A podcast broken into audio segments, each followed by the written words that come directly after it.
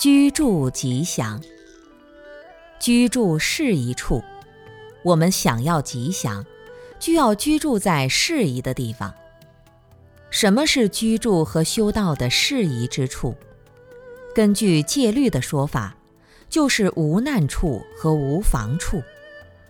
所谓难处，包括水难、火难、风难、劫贼难、刀兵难、虎狼狮子难之处。根据现在的观点，还要包括有地质灾害的地方。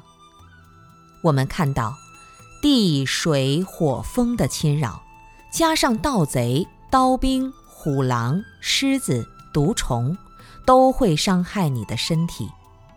古人说：“身安则道隆。”你要是居住在这些地方，身体安全都不能保障，自然不易修道。也就是不吉祥的地方。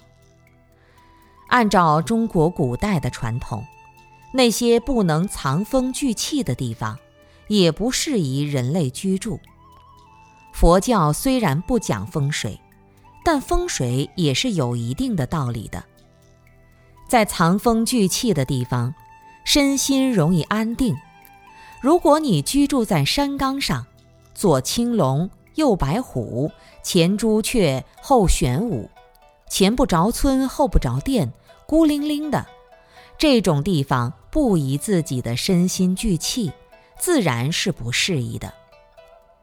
居住除无难处之外，我们也不能居住在房处，妨碍别人的地方也不宜居住。如果你住的地方障碍道路，占据了他人的地盘。